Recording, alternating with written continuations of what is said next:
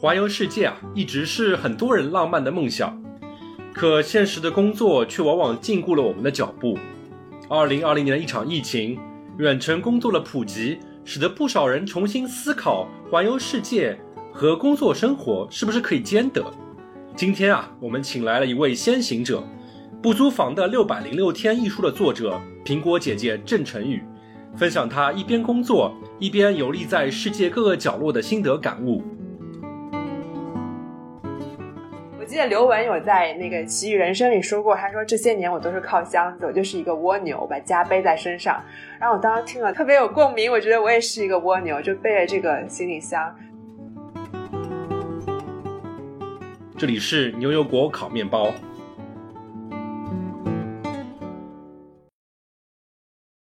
大家好，欢迎收听新一期的牛油果烤面包，我是 Sean，我是 Wendy。哎呀，随着这个时间的流淌，我们终于度过了神奇魔幻的二零二零年。二零二零年因为新冠疫情的原因，所以使得全世界的大家生活的状态都产生了巨大的变化。有更多的人待在家里面，有更多的工作在家里面进行了。于是乎，有一个概念越来越被人所提起，就是远程工作，到处游牧。我们节目之前呢也做过好几期节目，有一期节目呢讲到了怎么如何高效的在家工作，也有一期节目讲到了各位主播在远程工作时候的心得和体会。身边的很多朋友呢也跃跃欲试，想要尝试一下边旅行边工作生活是怎么样。今天呢我们非常有幸请到了一个朋友，他曾经也在硅谷工作，后来成为了一名旅行作家和旅行画家。他曾经六百零六天拖着行李箱住进了九十九个房东的家里。又写了一本书，叫《不租房的六百零六天》，这就是苹果姐姐郑晨宇，我们欢迎她。Hello，Hello，大家好，我是苹果姐姐，现在正在上海和大家连线。晨宇啊，其实我很早之前就在关注你的故事，就看到你感觉是实现了大家脑海中那种梦想中的，过上了向往的生活，过上了向往的生活，然后一边远程工作，然后一边跑到不同的地方去。我其实第一个问题就是。我们现在可能是因为疫情憋在家里面开始会想这个问题，而你其实，在几年前就做这个事情了。你为什么想到做这么一个在大家想中会是很大胆、很有勇气的一件事情呢？谢谢上这个问题。其实最早是一五年的九月，我从深圳搬去洛杉矶，然后当时洛杉矶这个城市就跟我现在上海魔都一样，很大、很繁华，车流不息。但是我觉得在那里工作的时候，其实不是特别有一种归属感嘛。然后，呃，我所有的朋友都是在创业公司的同事，所以我就想，有没有一种方法，我可以跟我所工作、跟生活城市产生一种链接？我之前在 Venice Beach 洛杉矶的那个 Venice Beach 工作，然后我经常在街上行走，就会看到很多很。漂亮、很奇特的房子，我就想住在里面的人，他们的家是怎么样呢？我有没有可能跟他们一起去生活，去体验他们的人生呢？然后我自己是从一二年就开始用 Airbnb 嘛，然后呃，所以我自己就经常使用这个民宿。我就打开 Airbnb，发现哦，我工作的这个附近就有很多的民宿，有很多艺术家、建筑师，还有飞行员。Venice Beach 那边，Venice Beach，然后包括。开始搜索，哎，我就花了一个下午，就想做一个心愿单，就说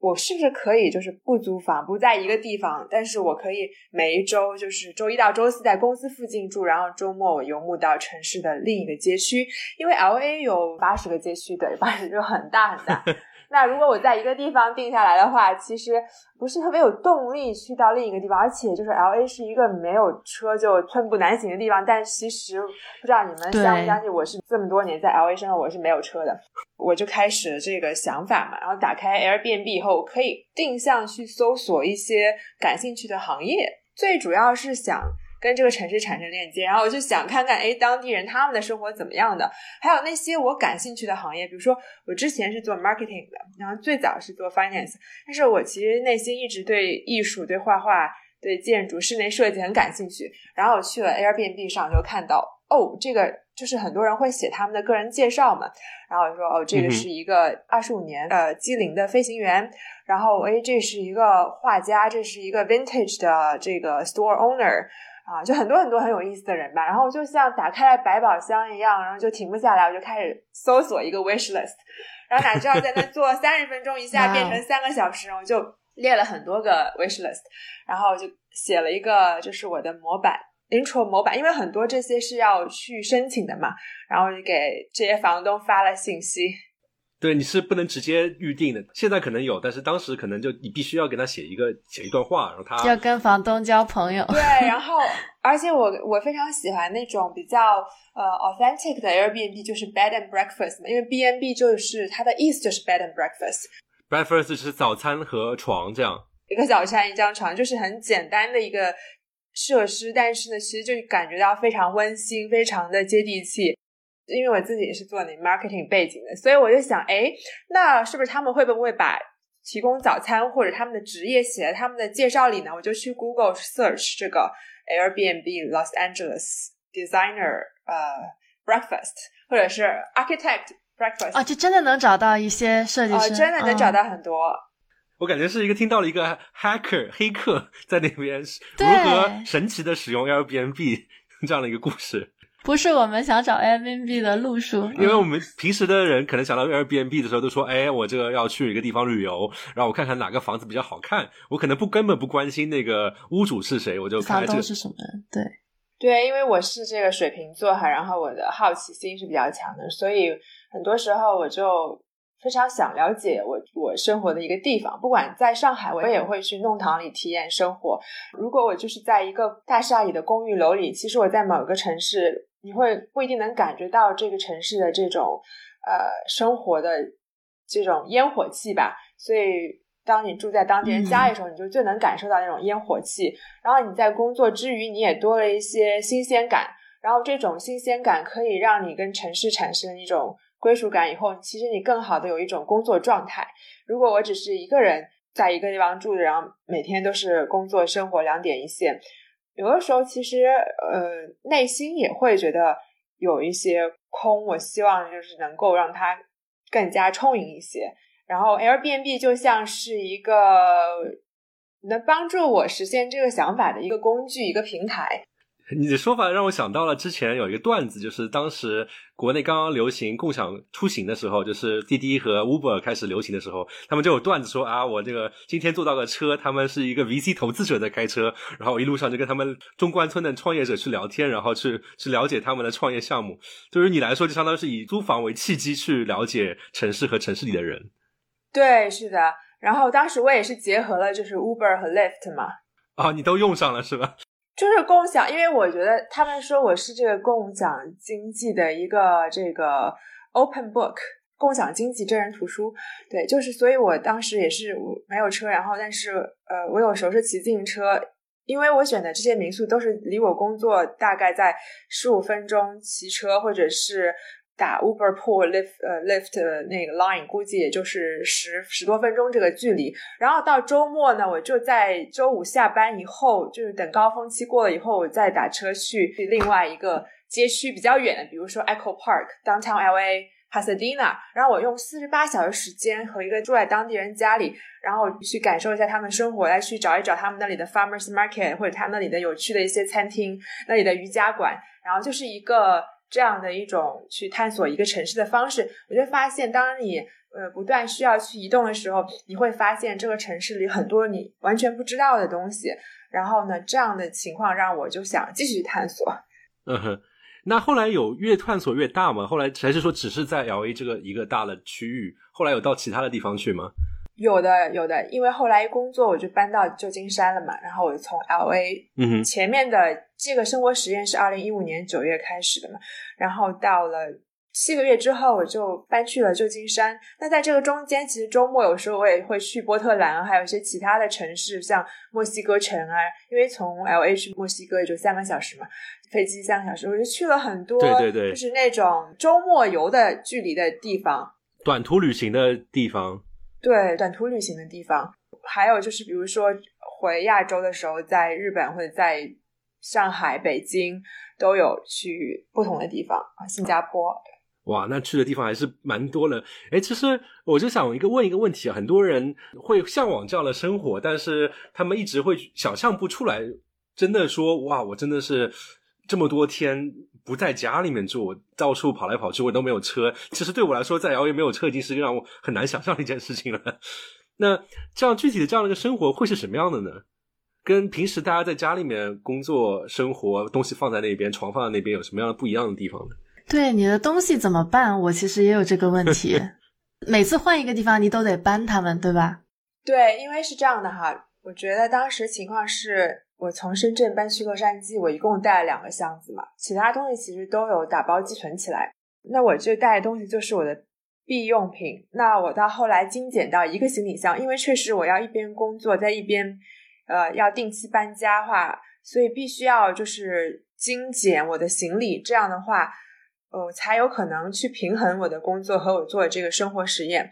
那么，嗯。嗯，其实，在某种程度上，就是我没有想过我要过断舍离的生活，但是我就是被动的成为了一种断舍离生活，去适应我的这个 lifestyle。实践了，对对，去实践了吧。就是我从来没有说我要 set a goal to be a minimalist，但是我发现，当我需要去不停搬家的时候，同时又要平衡工作和生活时，我我只有这一个选择，所以我就是基本上就是三件衣服，而且都是黑色、白色、藏青色这种。比较简单的颜色，然后呃两条裤子，然后两双鞋，然后我会带上我的几个衣架，因为有些房东家是没有衣架嘛，会带几个我的移动的衣架，还有挂钩啊，然后我自己会带一个拖鞋，还有一些必用品，就是那种旅行小瓶装的。然后还会带上一些健康零食，像一些 energy bar 啊这些东西，还有坚果。所以我就是，其实我就变成了一个哆啦 A 梦，就是大家都说我打开我的 包，其实里面没有不是很大，但是里面什么都有，比如说什么创口贴啊，什么 first aid kit 啊，然后各种药啊，还有各种小的吃的东西。你就会发现你在生活在做减法，然后你就会留下必须要用的东西。然后呢，慢慢的就会发现，其实真正生活中必需品也没有那么多。其实我找的很多房东都是 Airbnb 上五星的超赞房东。有很多人问我，哎，你为什么不用 Couch Surfing？因为在我当时状况来说，呃，我为了确保我的每一个体验都是比较 positive 的嘛，所以我觉得 Airbnb 的话，你可以看到评分，然后你你可以选择就是。和你的情况符合的房东，然后呢，你啊，但是 Couch Surfing 可能你需要为他就是做一个饭啊，因为你是不付费的嘛。我选择都是 Airbnb 上面的呃五星房东，这样的话，其实我的体验一般都会比较好，而且房东都特别的考虑周到。有的时候去了，他们还有欢迎水果，然后他们还有很多的就是就是洗漱用品，他们都有考虑到。嗯，有每天早上有咖啡，比如说什么摩卡壶，可以早上一起喝咖啡。然后我会选择那种可以预定早餐的嘛，也就是通过早餐或者一杯咖啡的时间跟房东有一个交流跟沟通。对，平常还会带一个就是压缩浴巾啊，然后这个分装瓶啊，收纳袋把东西全部都收纳好。还有一些像 Ziploc bag，然后也是装一些小东西嘛，所以我的行李箱都是，就是我是分块的，就在我的脑子里，就是这些地方是分块的啊。对对，管理分区，收纳分类，所以其实就是每天我东西都不大拿出来，就是我的我没有衣什么衣橱之类的哈，就是呃很多人听到我的故事都很向往，但是我有提到说你在真实实践的时候，其实啊就是没有衣柜的。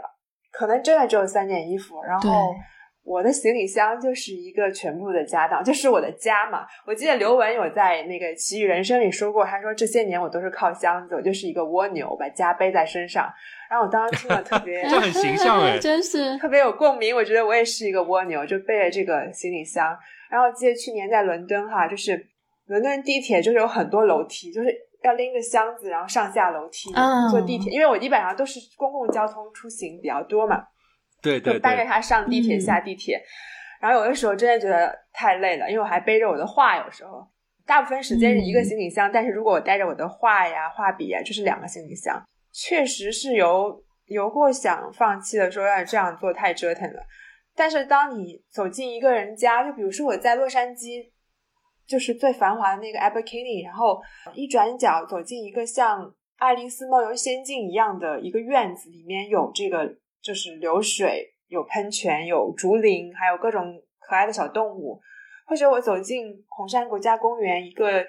一个印第安妈妈她的家，她有一只二十一岁的鸽子和二十一岁的猫咪，我就会觉得哇哦，电影中的画面就一次又一次的就走进了我的生活。然后你觉得这个世界还有更多的美好值得我们去探索，还有更多的人，他们的家就是从外面看都是一模一样的，都是这样一个，就是一个房子。但是走进去以后，你会看到他几十年生活的痕迹，你会听他讲每一个物品的故事，你会遇到他们家可爱的小动物，甚至他们可能会带你去他最喜欢的餐厅吃一道最好吃的菜，然后你真的会被他们对生活的热爱去。感染，然后你就情不自禁的会更加热爱生活，然后你就会在从能量守恒角度来说，确实真的是身体是非常累的，因为你要不停的搬家。在精神世界上，我觉得是非常充电的，因为一直会有不同的这种热爱生活的生活家吧，跟你去有交流啊，你去体验他们的生活。那除了要拎着行李箱爬着楼梯这样的一个搬家的痛苦之外，有什么样的问题之前你有没有想到？但是你实践这样的生活之后才发觉，哎，居然还有这样的问题。有啊，就是快递地址对吧？要确认一下寄东西寄到哪里，还有很多地方要写你的 address。哦，那这个怎么办？对啊，这万一剁手的时候买买买买到后面，结果那地方已经不在那儿了。其实，在做这个生活实验期间，我没有买过什么东西，因为第一就是，其实很多时候买东西是因为你有空间去存放这些。现在我真的是没有空间去考虑，我其实是在我的这个对我精力来说，我必须要做减法嘛，所以我就只买一些我现在需要的东西。你就是根据你的生活状态做出一些选择吧。那还有一些呢，就比如说衣服，就是朋友喊我去参加一个派对，然后是 Great Gatsby 的 theme。然后我说：“天哪，我这个 箱子里没有任何一个可以参加这个派对。”然后我的房东说：“出了什么问题嘛？”然后我跟他说了一下情况，他说：“哦，没事，我的这个衣橱可以借给你，我帮你挑选一件衣服。”老奶奶颤颤巍巍的把自己去参加真的 Gatsby 的 party 的那个衣服给你了。哦，真的有有蛮多房东，他们都是这种很热心的，然后每次有问题的时候，他们都会来。有帮助到我，还有一个房东就是，呃，把他的家就是他的客厅哈，嗯，让我去，就是如果有朋友他说哎可以来我们家客厅见面，他就主动跟我说也有这样的情况，然后也让更多人看到他们家非常美好的这种装饰啊这些，对，还有很多的情况，比如说最大的问题就是说你没有一个地方你可以回去，对不对？就是如果。就是我是有一个 Google Calendar 规划我的每一天，就是每一周我哪几天在哪里。然后我是提前就是几个月，我是提前几个月会跟房东发这个申请，说哎，我可不可以住到你们家？然后我可能集中一个下午会发一个这些申请，然后他们陆续回复我，然后我们再排期。有一些房子可能就是你要提前半年才能订到一天的。有一些你可以订三天或者一周的，很火。有的当你订了以后，突然跟你说啊，我们家这个水管爆裂了，不好意思，你要取消。有的时候是纽约暴风雪，然后飞机临时取消。这个时候其实就是你要有非常强的抗压能力，然后在非常紧张的情况下寻找 Plan B 嘛。这让我想起来，我一个朋友他是国内做旅游行业的嘛，他跟我说一个让我觉得很吃惊的数字，说国内的酒店预订百分之六十还是百分之八十。都是当天预定当天的，我觉得哇，这个国内的游客心都好大呀！啊，其实那可能还是因为充足吧，supply 比较充足，就我不用担心去到了会订不到。嗯，对，其实是锻炼一种解决问题的能力。包括我最早，很多人说，哎，你做这件事情肯定要有很多的这个。呃，你怎么能够支持自己做这件事情？首先就是我没有什么太多的消费，因为我也不是就是把我的工资预留出来去体验不同人的家。其实我觉得我自己是一个呃文化人类学的研究嘛，是以研究家和不同的生活方式啊，也是在为我后来写书就是收集了一些素材。那还有一个呢，就是我其实在一五年的时候在知乎上，可能是一五年六七月份，我写了一个如何用 Airbnb 收获更好的体验。就是把我之前这几年使用 Airbnb 的心得写出来了嘛。那时候 Airbnb 刚刚在中国开始大家用嘛，然后呃就把我的 referral code 放在里面了。然后没有想到这篇文章真的超级火，然后非常非常的受欢迎。这篇文章后来我到十一的时候嘛，十一完了，我打开我的 Airbnb 发现哦哇，我就是有一些就是可以支持我几个月的吧，去体验。结果 Airbnb 的同事可能后台一跳，这个月的所有用户增长都是你这 referral code 来的。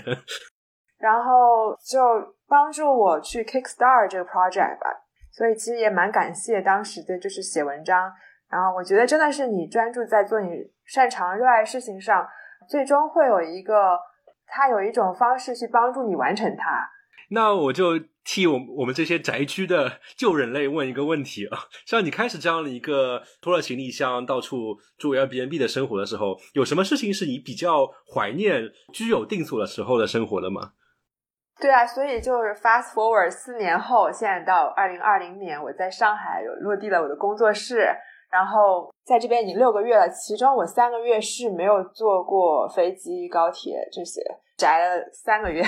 定居，对对，所以我现在可以去对比一下。我觉得就是你有一个，你可以把你对生活的热爱布置出来嘛。平常我以前喜欢收集一些东西，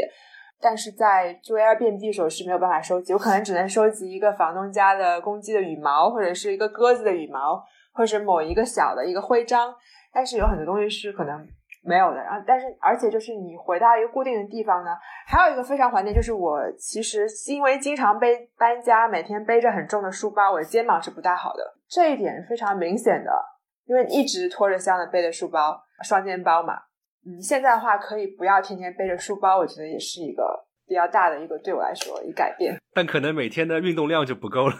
不 对，我之前确实一个人拎着两个箱子上下这种高铁、地铁都没有任何问题。其实除了 Airbnb，我还用了 ClassPass，对我都是这些平台最早期的用户，而且是长期使用，就是把 Airbnb 和 ClassPass 结合。其实有共通的地方，对对啊，我就发现哇，真的特别棒的一个结合。我可以到一个新的街区去住在一个人家里，然后我在那里去体验那里的瑜伽呀、普拉提呀，什么各种各样的运动，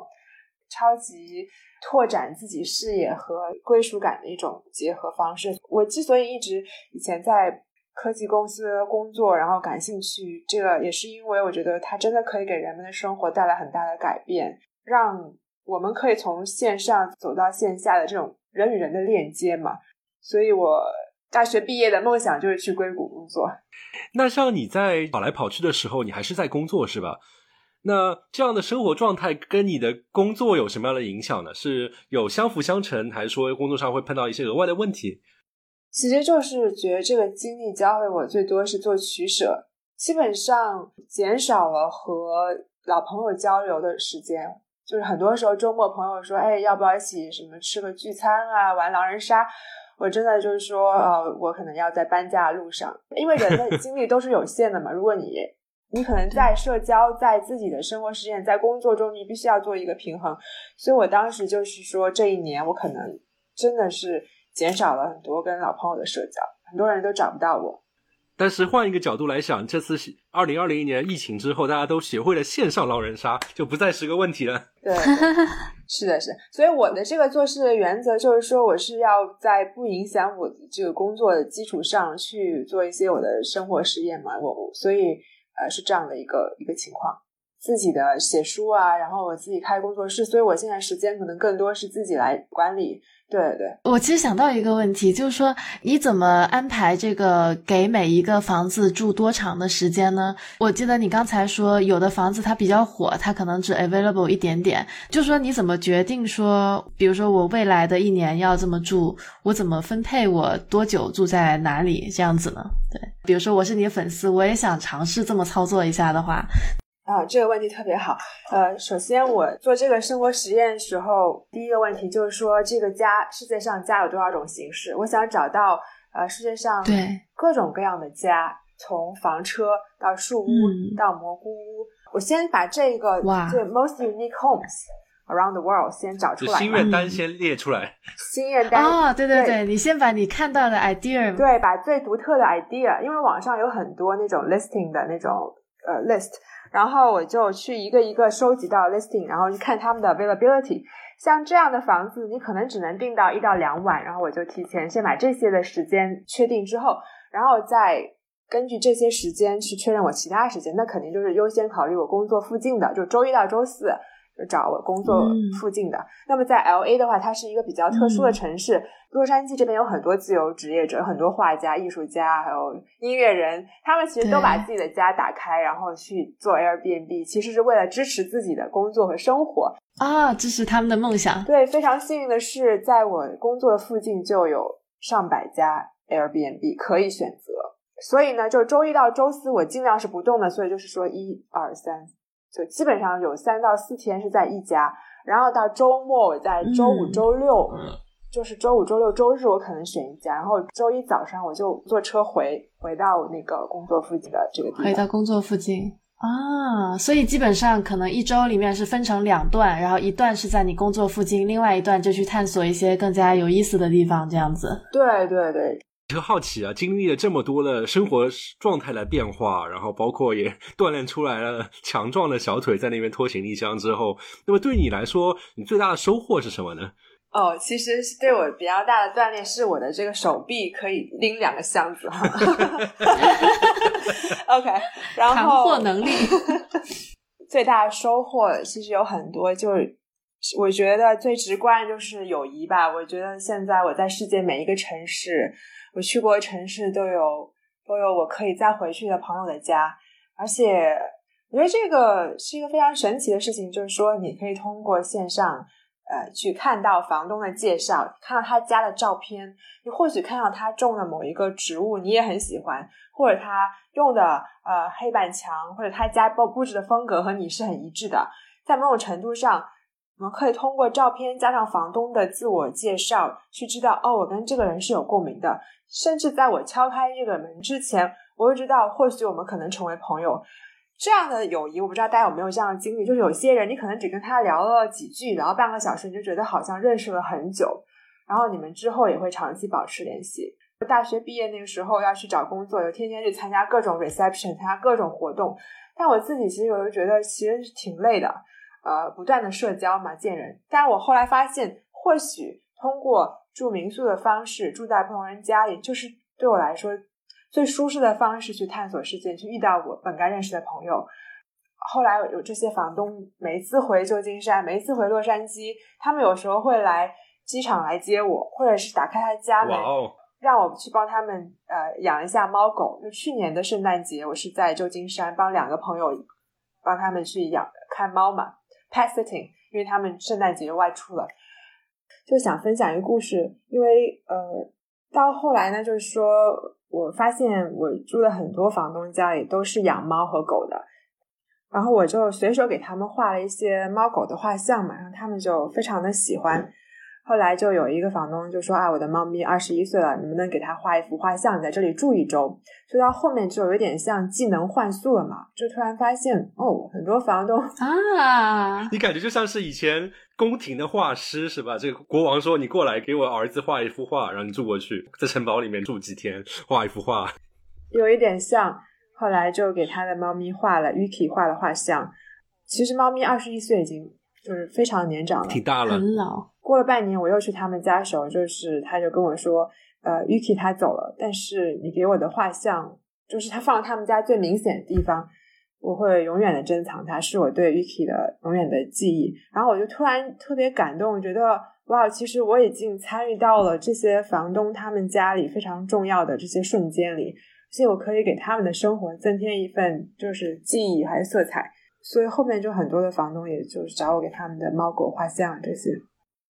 你让我想起来，我之前在 Airbnb，因为我个人也是一个 Airbnb 爱好者嘛。然后我记得让我想起来，之前我去伦敦的时候，有一个 Airbnb，当然他现在已经不在 Airbnb 上面 list，但他是在伦敦的国王车站顶上有一个看起来看起来非常 fancy 的一个 loft。哦哇！然后我是订了他一天。然后，但他之前那天跟我说，哎，其实我那今天也有空的，你过不过来一下吧？你就住住两天好了。然后就过去之后，还跟他聊了很长时间。他是一个在附近金融所工作了一个经济学博士。然后我们就聊了很久。然后我还现在还记得他的一个观点，让我觉得啊，就改变了我的对世界的看法。就跟我说啊，我现在觉得嗯，科技的进步真好啊。你想，我现在用的这个 iPhone 卖的价钱是跟我前年那个 iPhone 是一样的，但是它的所有性能和元件都变得更高级了。使得我们同样的钱，但是我们变得更富有了。对，在伦敦的时候，我也有非常有趣的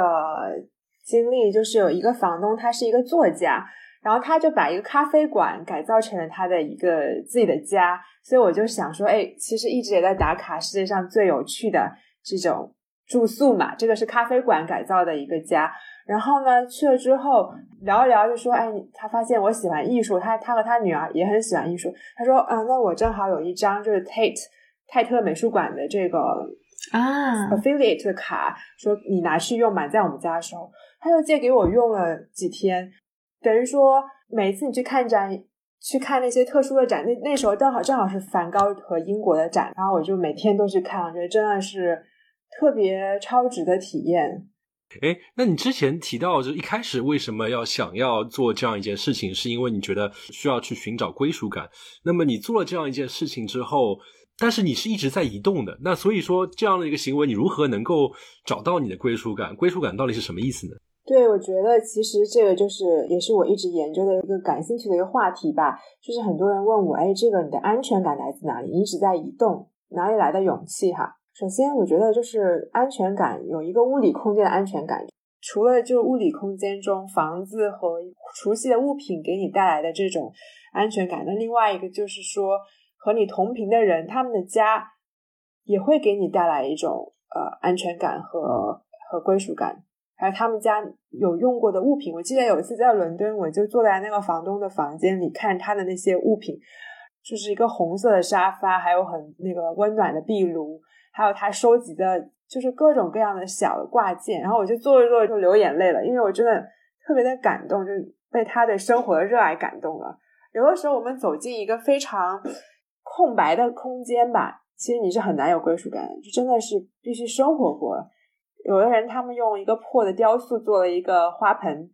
然后你就会觉得，嗯，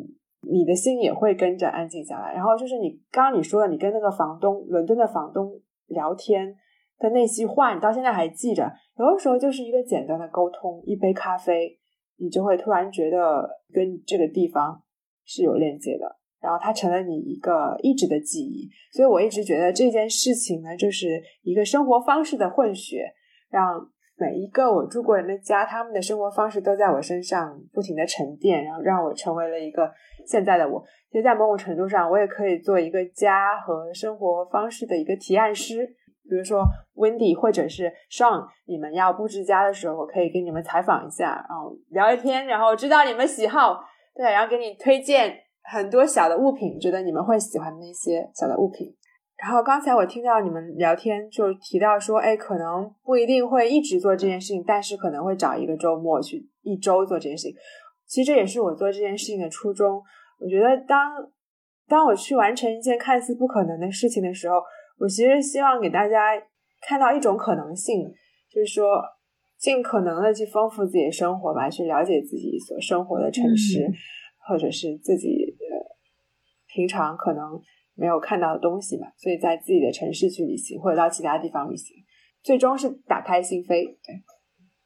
提到这一点之后，我刚才其实就想问这个问题，就是。建立呃连接和别人连接是一些外部性的东西。那么做这样一件事情这么长了之后，对于你自己来说，你会观察到什么样的变化吗？呃，第一就是能够快速的和陌生人打开话匣子。嗯，这个来自于很强的感知力。其实我一直在做的这件事情呢，是在训练我的感知力。我走到一个空间里，我可能快速的观察一下。我可能看到一些点，我我比如说哈，就是有一次去一个房东家，旧金山的一个房东家里，然后就是问到这个 WiFi 嘛，所有的就 Airbnb 住户都会问这个问题，然后他就给我一个纸上面写 Gabriel 什么什么一段数字，然后我说，哎，这个是你儿子的名字吗？他说，哦，对啊，我的儿子是麦当娜的舞伴，然后他就跟我讲了一个很长的故事，啊，通过一个 WiFi 密码你就跟一个人产生了一个链接，哎，这挺好玩的，因为。像有朋友到我家来玩的时候，问我 WiFi 多少，我跟他说是费波拉切利数列到十三，他们觉得啊，真的好 nerdy。对啊，然后还有一些，就比如说我上到一个房东家里，我说：“哎，你家这个柿子的画蛮有趣的。”他说：“哦，你是第一个看到我们家挂了柿子的，因为在美国可能有画柿子的画不是很多嘛，超市就很难看到的柿子。”对他有一幅柿子的画挂在厨房，然后我就跟他说：“哎，这幅柿子的画很好看。”他就跟我讲起了这个柿子的故事，然后他对这个美食的热爱，对亚洲的热爱，然后就是很小的一个细节，家就是多了很多的触点。就现在我们见面可能就是两个人喝杯咖啡在咖啡厅里，但你在一个人家的厨房的时候，哎，他的刀怎么挂的？他用了哪些就是这种什么蒸锅啊、空气炸锅啊，还有什么各种各样的厨具，你都能聊出很多东西。对，信息量就丰富了很多了。就他生活中的各种细节都会在他的家里的各方面体现出来。对，所以除了观察力之外，其他的东西呢？对，就是一个时刻解决问题的能力吧。呃，我其实一直觉得这件事情虽然不是一个创业公司，但它其实需要是一种 entrepreneurship，创业者的精神。从一开始如何启动，到你如何去规划这个事情，然后再到每一天可能会遇到各种突发情况，比如说飞机被取消，还有一次是因为工作太忙，我把那个民宿我想订的是 Burlingame，在加州，对吧？在那个机场附近的那个 Burlingame。哪知道我那个手机 auto correct 把它改成 Birmingham 了，那是在阿拉巴马。然后我工作太忙，我经常当时是晚上十点，就是下班回家路上，我在车里订那个民宿，然后我没有注意到，然后我周六的时候准备去那个 Birmingham 了，然后打 Uber，然后说 Sorry, it's too far away。然后我发现 Oh my God，这个在阿拉巴马州哎，所以就没有地方可以去嘛，然后去临时解决问题。但是又特别巧的是呢，这个阿拉巴马的民宿的老板就是给我发信息说说啊，我儿子说他跟你是大学同学，然后就是很多很神奇。你是普林斯顿？对对对，他的那个这么巧。对，虽然我没有去巴啊啊那个 Birmingham 那家，但是就是特别多缘分，这种你犯错都会有缘分发生。这感觉你的观察力和建立连接能力已经到可以隔空取物的状态了。刚刚说只是一个问题，我睡过很多次气垫床、沙发床，也非常感谢在这个路上很多朋友，就是不一定你是民宿房东，很多就是朋友圈的朋友，看到我可能要露宿街头了，就是出现那种飞机取消情况，他就说啊，你要不要到我们家来住一晚上？我真的就是觉得，我会觉得啊，虽然做这件事情是挺挺折腾、挺难，但是不是我一个人嘛，有那么多人他们在默默的支持我、帮助我。包括我写书的那大半年，我都是住在北京的一个朋友家里，他经常出差不在家。他说：“哎，那我们家其实有一个空的房间，你要不就来这边住着写。”然后在莫干山，我待了一个月，也是一个房东，就是民宿主说：“你如果在上海写这个书，肯定有很多人每天就找你去见面啊、喝咖啡啊，然后很多的社交活动。你要不就在山里待着，去把这个书写出来。然后我们这里有一个房间可以提供给你。”然后当时就在那边住了一个月，然后每一个星期都会有一位我的粉丝过来有协助到我，就是和苹果姐一起住民宿。我我学到就是你有一个非常强烈的意愿，然后你非常用心的去做一件事情的时候，身边很多人看到他们会来帮助你。所以我还蛮好奇，就是说跟这么多的陌生人去去打交流，嗯，或者说是跟更多有。那么不同的背景的人打交流，你有碰到过什么样有意思的文化冲突的情况吗？呃，有的，有的，就是可以举两个例子哈。因为我们的听众还蛮喜欢听吃瓜的，感觉就是这边有很多瓜可以吃。第一个就是在一个洛杉矶一个飞行员的家里哈，他是给房客提供早餐嘛，然后吃完早餐，我就是根据我所理解的。礼节吧，我就去洗碗，因为从小就是父母都说，哎，到别人家做客，吃完饭洗自己洗碗嘛。我正在洗碗的时候，房东说，哎，不用洗，不用洗，放到那里就可以了。我们有这个德国非常高效的这个洗碗洗碗机，我们是把所有的碗都收集完一起再洗，就你不需要现在去洗碗。然后当时我还蛮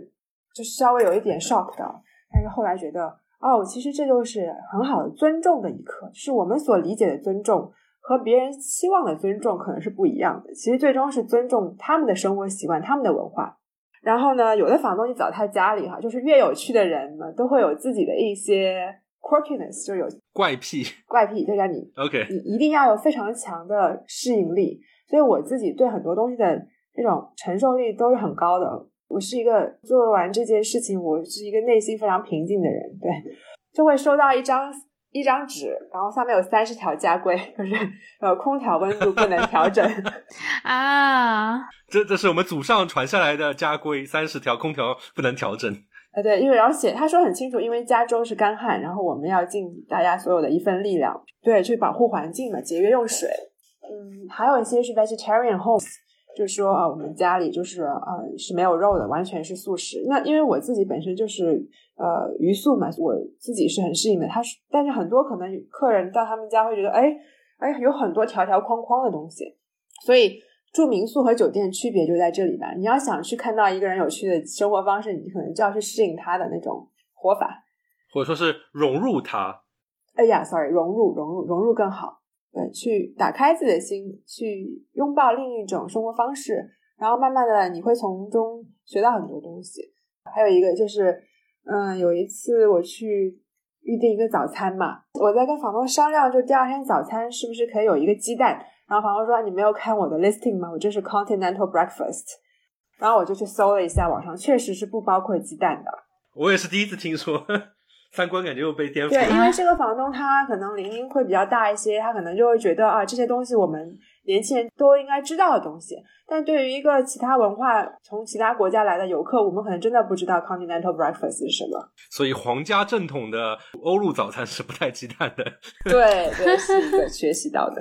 我不知道温蒂，你你你的感想怎么样？对于我来说，我感觉的我学到了很多。第一是说断舍离，你要学会断舍离，其实是一个你做这样的生活的一个前置条件。然后包括我也大开眼界，说哇，原来做这样的事情，其实人才是关键。通过这样一个事情，其实交了很多的朋友，通过他们去学到了很多东很多东西，然后同时对自己也是一个挑战，打开了自己。我不知道温蒂你怎么想？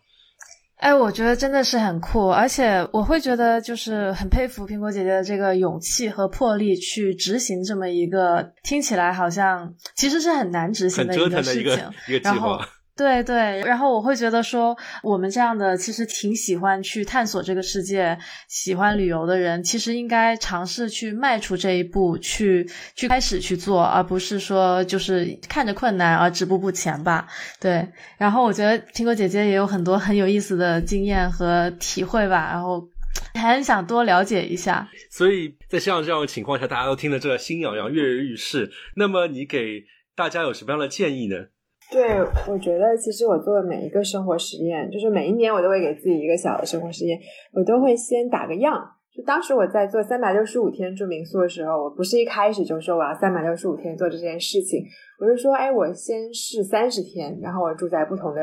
民宿，看看这个事情可不可行。一个月后，我觉得哎是可行的，我就把它规划到三百六十五天。我一般会给我每一个生活时间，不管是去探访咖啡馆，还是练习瑜伽，还是去探索民宿，加一个数字，因为加一个数字，然后写下来发在朋友圈里，会有更多人看到嘛，然后你就会有一个去执行的动力。所以这个是分享给大家的。还有一个呢，就是可能我们平常不能每天都在路上，但我想通过做这件事情，传达的是一种。持续探索生活的这种热忱跟勇气，去不断去发现生活，然后遇见生活中不同的生活方式，其实也给我们自己的生命增加了厚度。去了解我们所生活的城市的不一样的地方，我觉得只有你跟一个城市，跟你所生活居住的城市产生了一个链接，或者你旅游的城市产生了链接之后，